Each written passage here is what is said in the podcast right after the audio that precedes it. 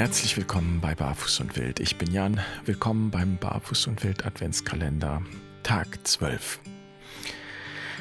Es ist ziemlich schwer abzuschätzen, wie viel Zeit ich in meinem Leben wohl damit verbracht habe, andere Menschen von meiner Meinung zu überzeugen. So mit der Vorstellung, und wenn ich das dann geschafft habe, dann können wir endlich anfangen. Also ich habe Nächte durchdiskutiert und ich kann das auch noch heute. Aber ich bin ein bisschen müde geworden weil sich im Rückblick durch die vielen Diskussionen und all dieses Reden nicht wirklich viel geändert hat. Gemessen am Aufwand jedenfalls ist der Ertrag äußerst gering. Und deshalb habe ich irgendwann angefangen, damit aufzuhören. Es gibt einen anderen Weg. Und den beschreite ich immer öfter. Ich will ihn öfter beschreiten. Und um den soll es heute gehen. Schön, dass du dabei bist.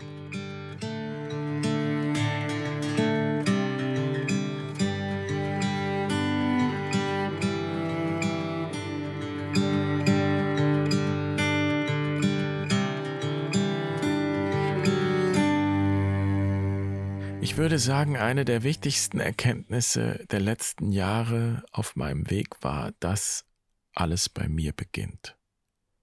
Und es klingt jetzt so banal und es ist auch nicht so gewesen, dass diese Erkenntnis von heute auf morgen schnippschnapp alles geändert hat.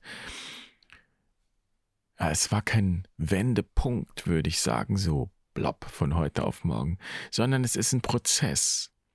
Ja, ein Wendeprozess vielleicht. Und vorher, das ist klar, habe ich immer zuerst das gesehen, was sich außerhalb von mir ändern soll. Und ich will auch nicht sagen, dass das bedeutungslos oder schlecht war, was ich da gesehen habe. Vieles von dem halte ich immer noch für richtig und für wichtig. Und ich finde es auch wichtig, dafür einzutreten. Also ich könnte jetzt zum Beispiel sehr lang und breit aufzählen, was sich alles ändern müsste in Kirche oder an Kirche. Und ich nehme das jetzt mal als Beispiel, weil es auch besonders viel gibt, das mir nicht gefällt. Ich finde es furchtbar, dass die Institution nur noch um sich selbst kreist. So nehme ich das wahr. Überwiegend.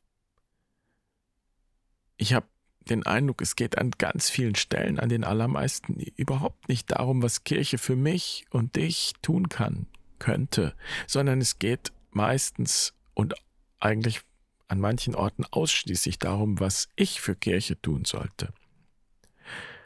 Ich sag mal ein ganz einfaches Beispiel hier aus dem Dorf. Zum Beispiel in die Kirche gehen.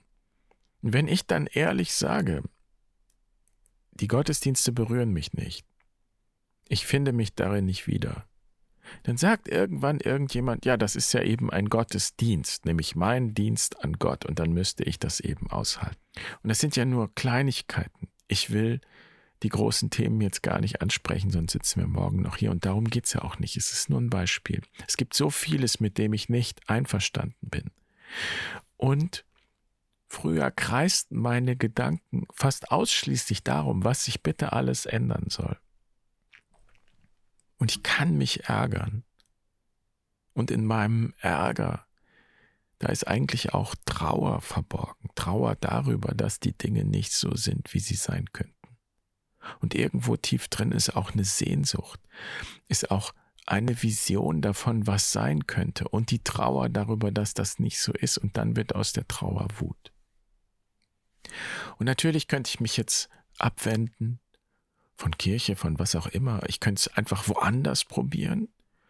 Und ich will mal ein Beispiel sagen, um das rund zu machen. Als ich damals beim ZDF anfing, da kam mir das auch vor wie der große Markt der Möglichkeiten. Und es hat nicht lang gedauert, bis ich entdeckt habe, dass auch das ZDF eine Institution ist. Und Institutionen haben es ebenso an sich, dass sie irgendwann schwerfällig werden und viel um sich selbst kreisen und um die eigene Verwaltung.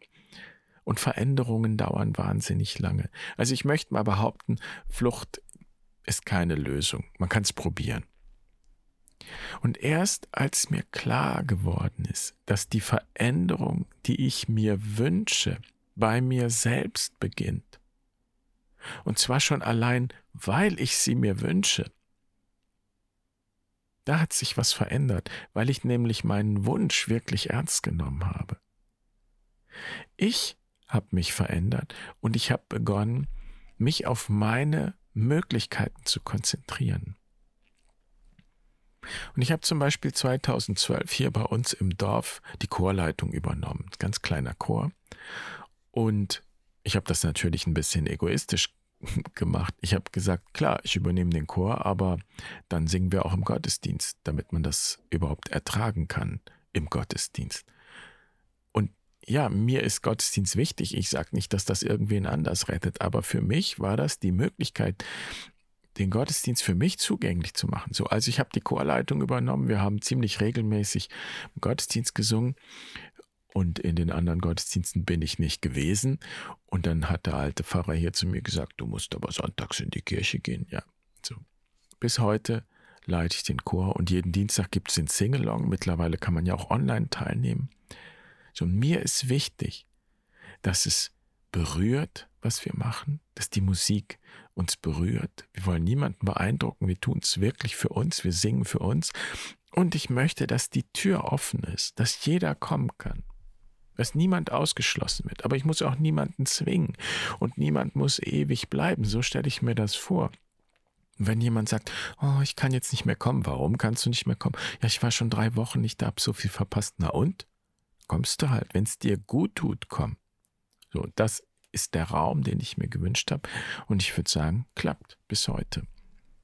Und ich habe vor ein paar Jahren angefangen mit einer kleinen Gruppe in der Fastenzeit, dass wir uns treffen, so fünf bis sechs Leute und durch die Fastenzeit gehen. Daraus sind die Eremos-Wochen geworden, unser Online-Kurs in der Fastenzeit. Und warum mache ich das?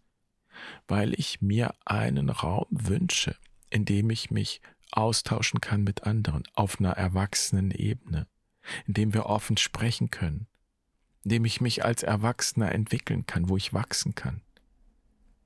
So und so stelle ich mir Kirche vor, wenn wir jetzt bei dem Beispiel mal bleiben, als eine Art Berghütte, in die man einkehrt, wenn man was braucht, die man aber auch wieder verlassen kann. Ich will keine Kirche, die sich als eingeschworener heiliger Rest versteht oder irgendwie sowas, aber ich treffe häufig auf diese Perspektive. Der entscheidende Punkt ist, dass ich meine Überzeugungen jetzt schon leben kann, in dem Rahmen, in dem es möglich ist. Und ich will nochmal in einen ganz anderen Bereich reinschauen, um den Punkt zu treffen, weil es geht eigentlich nicht wirklich um Kirche, es ist nur ein Beispiel. Wenn dir Kirche nicht wichtig ist, so what, geh woanders hin. Du wirst aber überall auf dieselben Themen treffen, in der Politik, im Job, überall. Und ich möchte nochmal Beziehungen in den Blick nehmen. Beziehungen. Und ich glaube, dass jede gute Beziehung immer auf Trennung hinausläuft. Nicht äußere Trennung unbedingt kann sein, aber Trennung von bestimmten Vorstellungen, die über eine Beziehung da sind, die du hast über die Beziehung, die die Partner haben über die Beziehung. Es geht um die Frage, ob ich bereit bin, mich zu trennen. Nicht vom anderen, nicht rein äußerlich, sondern in erster Linie von meinen Vorstellungen darüber, wie der andere oder die andere sein sollte, was er oder sie tun oder nicht tun sollte, und von der Vorstellung, dass erst wenn das so ist, dann kann, Punkt, Punkt, Punkt. Ich laufe den ganzen Tag mit so einem Schuldschein rum, der andere schuldet mir das, er muss sich erstmal verändern, muss das tun oder das tun. Für manche ist es ja gut, aufzuwachen in einer Beziehung und sich wirklich äußerlich zu trennen. Ich möchte es hier betonen. Zum Beispiel, wenn Gewalt im Spiel ist oder auch andere Dinge. Aber das ist vielleicht der Punkt. Es geht in jeder Hinsicht um eine Art von Aufwachen. Es geht darum, die Wirklichkeit zu sehen. Und ich möchte mal behaupten, dass in den meisten Beziehungen die Herausforderung darin besteht, die Vorstellungen wegzustellen, aufzuhören, den anderen verändern zu wollen. Und stattdessen anzufangen, das eigene zu leben. Und sich dem anderen auch zuzumuten damit. Und eigentlich ist das auch Liebe. Und vielleicht auch erst wirklich Liebe, denn Liebe ist ja nicht ein passiver Akt, es geht nicht darum, geliebt zu werden, sondern zu lieben und zwar den anderen. und auch mich selbst. Und jetzt kommen wir wieder zurück zu dem Punkt, das anzuerkennen und zu leben, was mir wichtig ist und natürlich auch mich zuzumuten.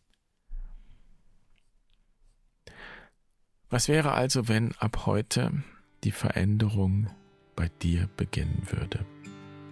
Wenn du dich wirklich radikal fragst, was möchte ich? Was ist der nächste Schritt, den ich gehen kann? Was hindert mich daran, diesen Schritt in Angriff zu nehmen, den Raum zu schaffen, den ich mir wünsche? Welche Vorstellung ist im Weg, vielleicht längst verbraucht und innerlich leer geworden?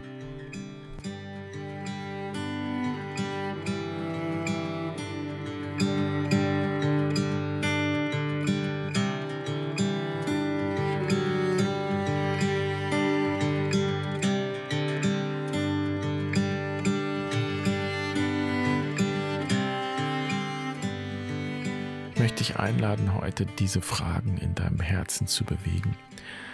Ich wünsche dir einen schönen dritten Advent. Schön, dass du da bist. Ich freue mich auf morgen. Mach's gut. Pace bene.